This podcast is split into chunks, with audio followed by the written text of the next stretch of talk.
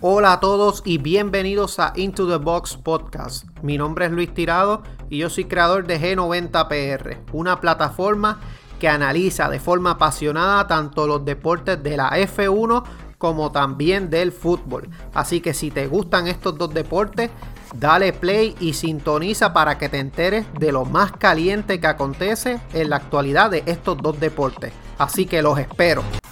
Buenos días mi gente, espero que se encuentren muy bien y bienvenidos a Into the Box Podcast. Mi nombre es Luis Tirado, yo soy de G90PR y vamos a estar hablando de todo lo que está aconteciendo con la Superliga Europea, un poco del nuevo formato de la Champions League, noticias que están aconteciendo en el mundo del fútbol, las Olimpiadas que ya se conocen los partidos y vamos a estar hablando también de Fórmula 1.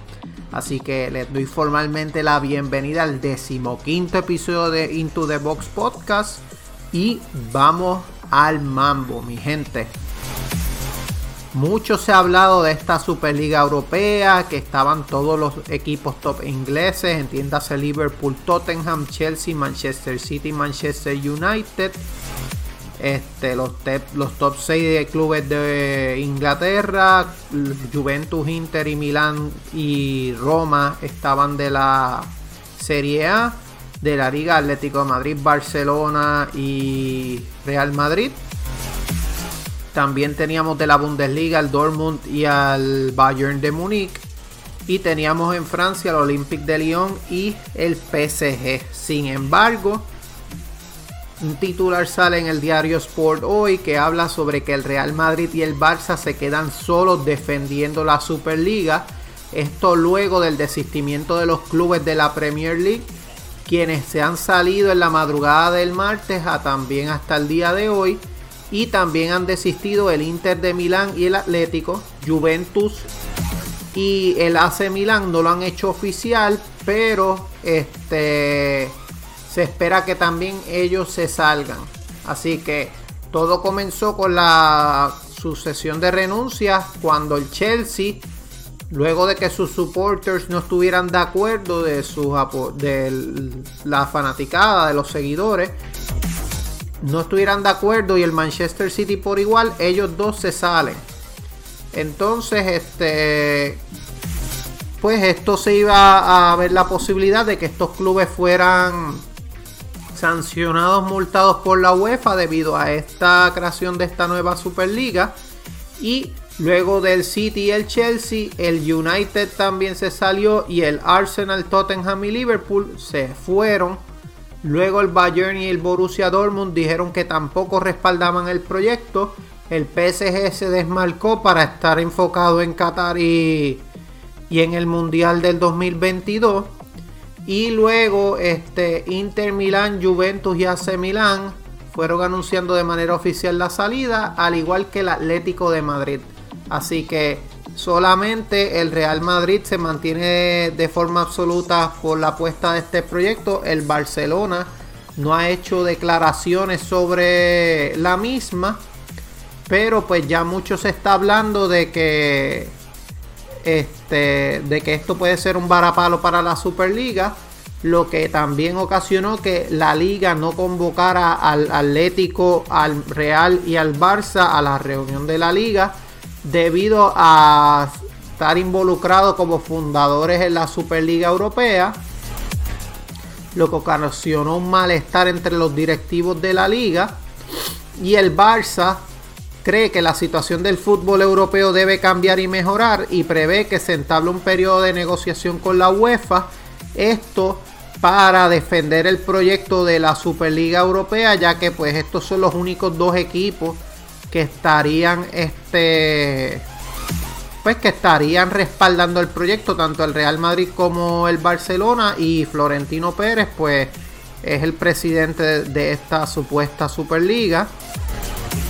Este se supone que el nuevo formato de la Champions comienza aquí dentro de tres años y pues este se supone que ya los equipos se hayan recuperado un poco de lo sucedido por la pandemia.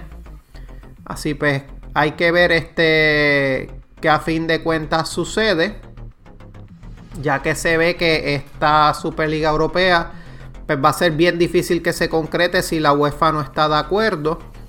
Así que vamos a ver que, en qué sigue progresando esta situación de la Superliga Europea. En cuanto a noticias de, de jugadores, el Olympic de Lyon ya estaría recibiendo negociaciones por parte para Memphis Depay. El jugador tiene ofertas del Atlético de Madrid, Juventus e Inter, pero hasta el momento el jugador eh, francés, perdón, el jugador holandés se está decantando por la oferta azulgrana y más cuando se encuentra este Ronald Koeman en el como, como directivo, como dirigente, entrenador del FC Barcelona. Este, ya el representante del jugador holandés este, se está moviendo hacia el Barcelona para entrevistarse con Mateo Alemagni. Así que están ofreciéndole la mitad o un poco más de lo que se le había ofrecido en octubre pasado. Así que vamos a ver este, en qué termina esta situación. Él está tratando de hacer méritos para fichar por el Barcelona. Eh, y hasta ahora en 33 partidos jugados en la League One ha anotado 18 goles, 9 asistencias. Así que está mejorando sus números para ver si puede vestir de azulgrana. En cuanto a la. Para culminar bien con el tema de la UEFA. Este. Como les había mencionado. La nueva Champions League se, espera que empiece para el 2024-2025. Esto independientemente del anuncio de la Superliga, pero ya ustedes eh, se enterarán y se enteraron aquí también de Into the Box Podcast que la Superliga está recibiendo un varapalo ya que se han salido casi todos los equipos, se han salido todos los equipos ingleses, la mayoría de los equipos italianos también se han, se han salido, eh, todavía no están confirmados 100%, pero ya también se salió el Atlético de Madrid, Bayern y Borussia, así que vamos a ver qué sucede. Se espera que este nuevo formato de la Champions League pase a 36 equipos en vez de 32, se va a repartir en cuatro grupos de nueve equipos. Eh, los ocho mejores de cada grupo son los que entonces eh, van a pasar a los octavos de final. Y entonces los que estén posicionados entre el 25, entre el lugar número 25 y el, el 36, van a quedar eliminados y los que acaben entre el noveno y el 24, o sea, como le estamos diciendo, los primeros 8, los mejores 8 de cada de esos cuatro grupos son los que van a pasar entonces a octavo. O sea, estaríamos diciendo que se eliminarían alrededor de 9, 11 equipos. Clasifican esos 8 por los diferentes rankings que se les van asignando. Los de las posiciones de la 9 a la 24 van a jugar una eliminatoria doble partido para completar eh, la, la para completar los equipos que están en la ronda de octavo. Así que el ganador o el subcampeón de esta eh, de esta de esta Champions, de este formato, jugaría un total de 17 partidos este, en lugar de los 13 e incluso jugaría 19 si tuviera que jugar ronda de playoff. Así que quienes clasificarían serían los primeros cuatro, los primeros cuatro de Inglaterra, España, Alemania e Italia clasifican a la Champions League. Francia se encuentra en la actualidad quinto lugar en el ranking de la UEFA, por lo que tendría tres plazas aseguradas para también este, la Champions League y el ganador de la Liga Europa anterior también clasificaría, así como un ganador de Liga Doméstica, con lo que se ampliaría de 4 a 5 el número de clubes que se clasifican a esta ronda a través de la senda de los campeones.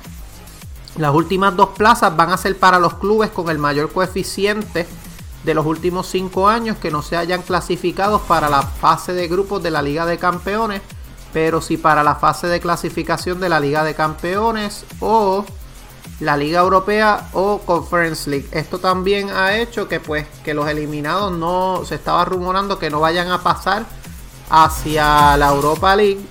Así que vamos a ver qué sucede. Esto se espera que entre en vigor para el 2024, la temporada 2024-2025. Así que hay que ver este, si la UEFA pues decide mantener en vigor y los equipos se alinean con este planteamiento. Para ir cerrando en cuanto al fútbol, Neymar todavía no le ha dado sí, el sí a la renovación del PSG.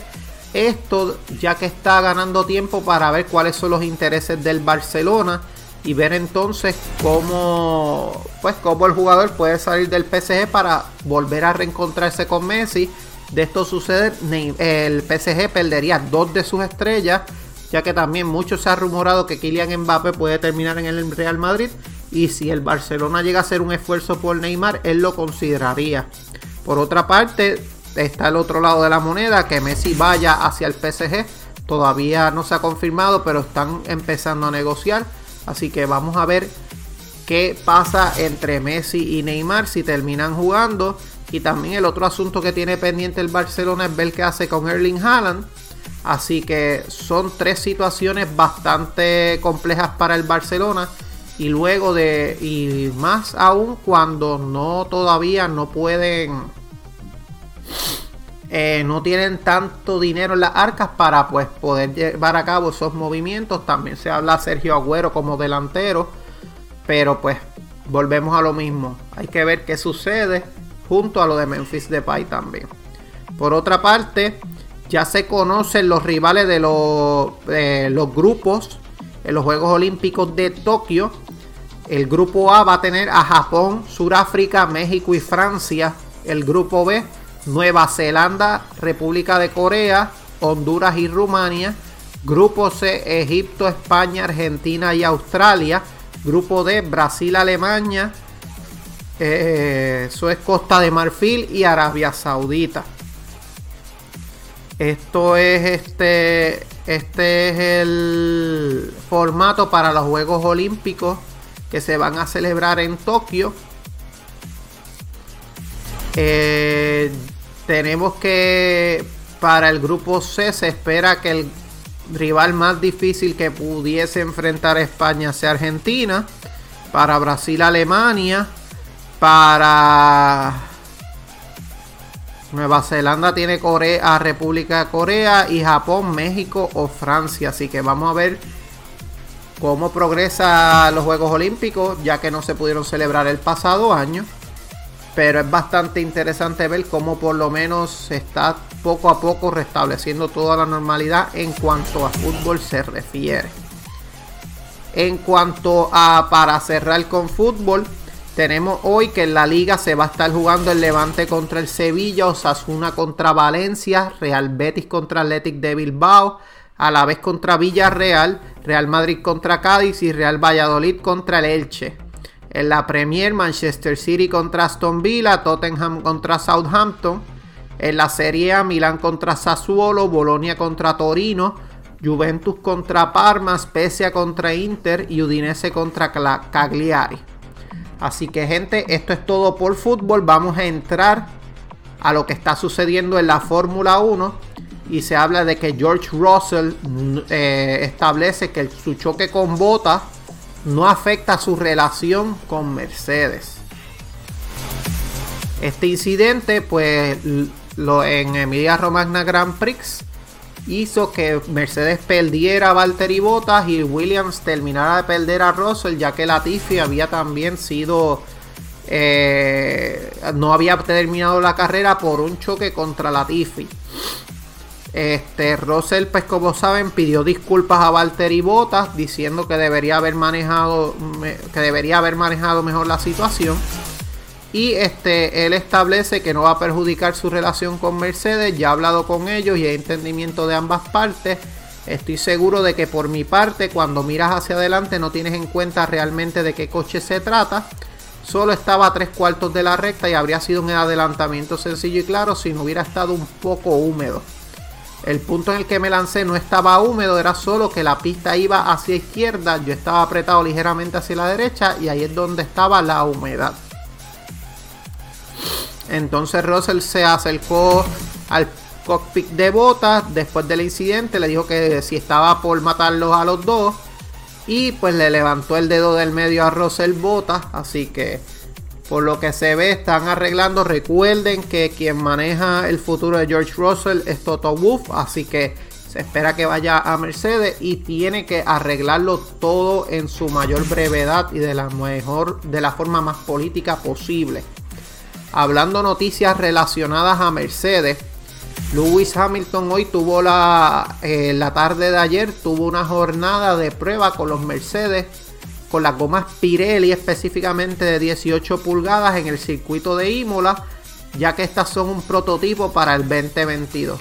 Anteriormente Charles Leclerc y Carlos Sainz los habían probado, Fernando Alonso y Esteban Ocon también los habían probado. Este, ellos lo probaron Ferrari y Alpine en Sakir. Así que realizó las pruebas en un W09 modificado para que entonces pues pudieran ya ir probando esas, esas gomas de cara a la próxima temporada.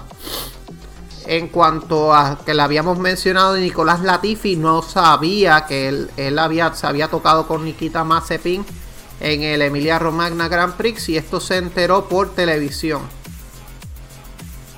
Él dice que no sabía que Mazepin estaba ahí, así que en realidad hasta bastante después del incidente no vi el video en televisión, ya que estuve en el centro médico para resolver el protocolo del accidente.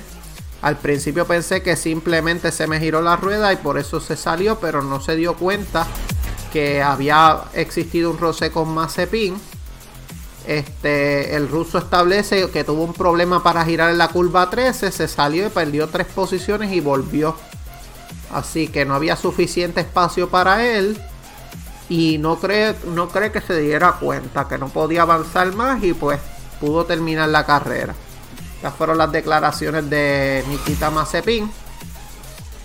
En cuanto a Fernando Alonso y Alpine, dice que Alpine tiene potencial para ser campeón él no sabe si va a ser entre 2, 5 o 7 años. Y esto luego de que muchas veces Fernando Alonso decía que esta temporada iban a conseguir quizás podio, eh, pero que iban a conseguir bastantes puntos. Que ya para la próxima temporada él entendía que Alpine podía ser un candidato al campeón. Este. Él lo que dice es que normalmente llegas a Fórmula 1 y hay muchos miembros con mucha experiencia. Eh, y que el equipo está preparado, que se ven los cambios adecuados para que Alpine vaya al otro, al próximo nivel. Así que vamos a ver si de verdad este Fernando Alonso y Esteban Ocon esta temporada logran acumular puntos y ver qué sucede de cara a la próxima temporada. En cuanto a Valtteri Bottas, se supone que hoy tome el relevo de Lewis Hamilton y él sea el encargado de probar los neumáticos Pirelli de 18 pulgadas. También este, volverían a rodar en los 25 y el 26 de mayo. Para entonces pues darle eh, probar esos neumáticos. 130 vueltas completó Lewis Hamilton. Así que vamos a ver entonces este en el circuito Paul Ricard. Se supone que ellos vuelvan a hacer las pruebas para estos neumáticos prototipos marca Pirelli. Por otra parte, eh, Helmut Marco tilda de engreído a Yuki Tsunoda por sus errores en Imola. El piloto japonés cometió errores tanto en clasificación como en carrera y el asesor de Red Bull califica como realmente estúpido el fallo que cometió el rookie en Q1. Eh, esto luego de que Pierre Gasly terminara en la quinta posición. Y el piloto de Alfa Tauri se chocó contra las protecciones dejando la parte trasera de su monoplaza destrozada. Yuki tenía un coche rápido, sin duda podría haber entrado a la Q3. Fue un error realmente estúpido y no puedes minimizar lo que es. Tuvo un gran comienzo de carrera en la jornada domingo y subió varias posiciones, llegó a entrar en la zona de, de puntos hasta que se salió de la pista y terminó fuera del top 10. Así que fuertes declaraciones de Helmut Marko contra el piloto de Alfa Tauri. Hay que ver entonces este pues qué termina pasando porque ya se sabe que Red Bull y Alfa Tauri no tienen mucha paciencia con sus pilotos. Luego y, pueden ver como Danny Viat había hecho una buena temporada, pero lo terminaron sacando. Así que vamos a ver qué entonces termina pasando con Yuki Tsunoda. Supone que es de un espacio un paso al frente, ya que ha demostrado que tiene el potencial. En cuanto a la principal fortaleza de Mercedes, también es su misma debilidad. Salieron líderes de ambos campeonatos por la mínima, pero se enfrenta a una debilidad. Él pues quedó segundo lugar, pero costosos errores de Sergio Pérez no hizo que Red Bull se pusiera al frente del campeonato. Este, Hamilton tuvo errores en esta carrera. Tuvo par de errores. Este, él está, eh, Andrew Shoplin, director de ingeniería de Mercedes, dice que ganarán este campeonato si no mejoramos nuestro coche muy rápidamente. El jefe de Red Bull también comentó que esperaba que la pelea por el título se resolviera entre los dos equipos por detalles y que de momento parecía girar en torno a la gestión de neumáticos, la lucha entre Mercedes y Red Bull. Cabe mencionar que Valtteri Bottas se desmonoró, no terminó la carrera. Por otra parte, Checo tampoco acumuló puntos. Así que esto parece que va a ser una batalla que se va, pica y se extiende, como decimos aquí. Tienen este. Christian Horner dice que el ritmo de Mercedes y Red Bull es bastante similar. Fueron más rápidos con los intermedios y ellos se fueron más rápido al final del stint. Así que vamos a ver si, si Mercedes pues logra capitalizar o si este es el año de Red Bull. Eh, eh, Norris dice que Leclerc debería haber adelantado a Verstappen en el inicio. Lando Norris eh, considera que Charles Leclerc debería haber adelantado a Max Verstappen al momento del pequeño despiste que protagonizó el holandés antes de la reanudación de carrera el último domingo en Imola. El holandés realizó un medio trompo y se fue por encima de los bordillos en la curva Ribaxa 1, pareciendo poner brevemente las cuatro ruedas sobre la línea blanca al borde de la pista. Y Leclerc pues decidió no pasarle a Max Verstappen ya que si Leclerc hubiera optado por avanzar sobre Red Bull, Verstappen habría tenido derecho a intentar rebasarlo antes de la primera línea del coche de seguridad. La vuelta de, se consideraría en efecto otra vuelta de formación a pesar de no haber una salida detenida. Pero al piloto de Ferrari también se le habría permitido correr hasta la línea de meta ya que habría asumido el liderazgo de la fila cualquier caso, Leclerc consideró que Verstappen siempre tuvo una rueda en la pista y por eso no atacó. Pero Norris, que corría detrás de estos dos líderes, cree que el piloto de Ferrari debería haber apostado por adelantarse y argumentar su caso después. Y que estas fueron las declaraciones de Lando Norris en cuanto a la situación entre Charles Leclerc y Max Verstappen, que podía haber terminado con un, un potencial primer lugar de Charles Leclerc. Por otra parte, Ferrari todo a 2022 desde enero. Él dice que Ferrari confirmó en Bahrein e Imola que pueden centrarse en 2022 sin preocupaciones. La nueva era era su, su prioridad. Anunciado que el equipo eh, Matías Binotio ya cambió su enfoque y decidió centrarse en el 2022 en enero aunque una parte pequeña de la escudería seguirá centrada en desarrollar mínimamente el SF21. Desde diciembre ellos trabajaron en la monoplaza del 2022 y que esto sería la prioridad. Ellos creen que el, coche del 2021 funciona como esperaban y que tienen una buena correlación con su información. Ellos cambiaron el enfoque desde enero y pues este también este, la forma en que cambien el enfoque va a ser clave ya que ellos pues se encuentran con la batalla con con McLaren, así que y una batalla bastante cerrada, a ver qué sucede. Carlos Sainz vuelve a Fiorano para un nuevo test con el Ferrari SF71H. Carlos ha visitado el circuito de Modena, igual que Leclerc tras Bahrein. Se espera que ruede durante todo el día y haga un total de 200 kilómetros.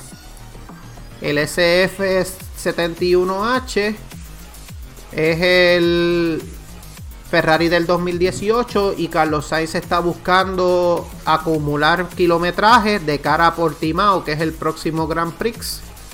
Eh, se espera que complete 200 kilómetros y eso lo hizo ya Charles Leclerc hace dos semanas. Sainz prueba con el coche de 2018 porque la normativa actual de la FIA impide hacer pruebas privadas con el coche de la temporada actual. Carlos confía llegar en preparación a Portimao antes que será su tercera carrera como piloto de Ferrari y antes de la carrera antes de Barcelona. Así que él quedó quinto puesto en la primera vez, en la otra vez él quedó, entiendo que quedó séptimo.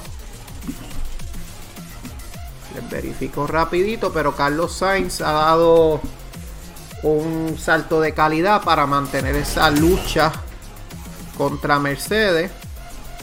Tenemos que en Bahrein él terminó octavo. Así que esos son los resultados por el momento. Tenemos que el papá de Carlos Sainz confía en regresar a Dakar en el 2022. Ha, retirado su ha reiterado su intención de buscar su cuarta corona en Dakar y él confía que Carlos Sainz logre un podio, su hijo, en el 2021. El tres veces ganador de la prueba mantiene intacta su ilusión, aunque su foco es lo que está en lo que resta de temporada de Extreme. También este, él va a correr en Dakar. Hay que ver si para la próxima temporada correrá en Extreme nuevamente. Él en Extreme corre junto al patrocinio de Acciona y el Banco Santander, junto a la IA Sans. Y pues él está siempre velando la Fórmula 1 para ver entonces qué sucede con su hijo Carlos Sainz.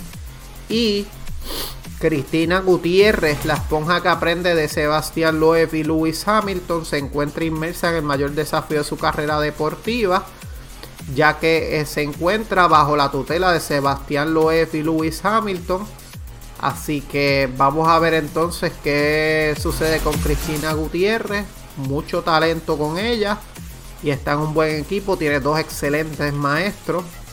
Este, así que vamos a ver este, en qué termina el performance de Cristina Gutiérrez y cómo le va esta temporada.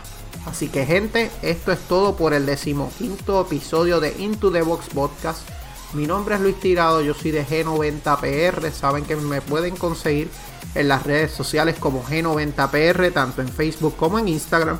Y también me pueden conseguir a través de la Montaera underscore 1.0 en Instagram, la Montaera en Facebook. No se olviden hoy a las 7 y media, a las 8, perdón, hora de Puerto Rico, 8 de la noche, vamos a estar con una edición especial de Box Talk que va a enfocarse en el Emilia Romagna Grand Prix, el análisis, lo sucedido en el Gran Premio de, de Imola y impresiones que tuvimos sobre este Gran Premio.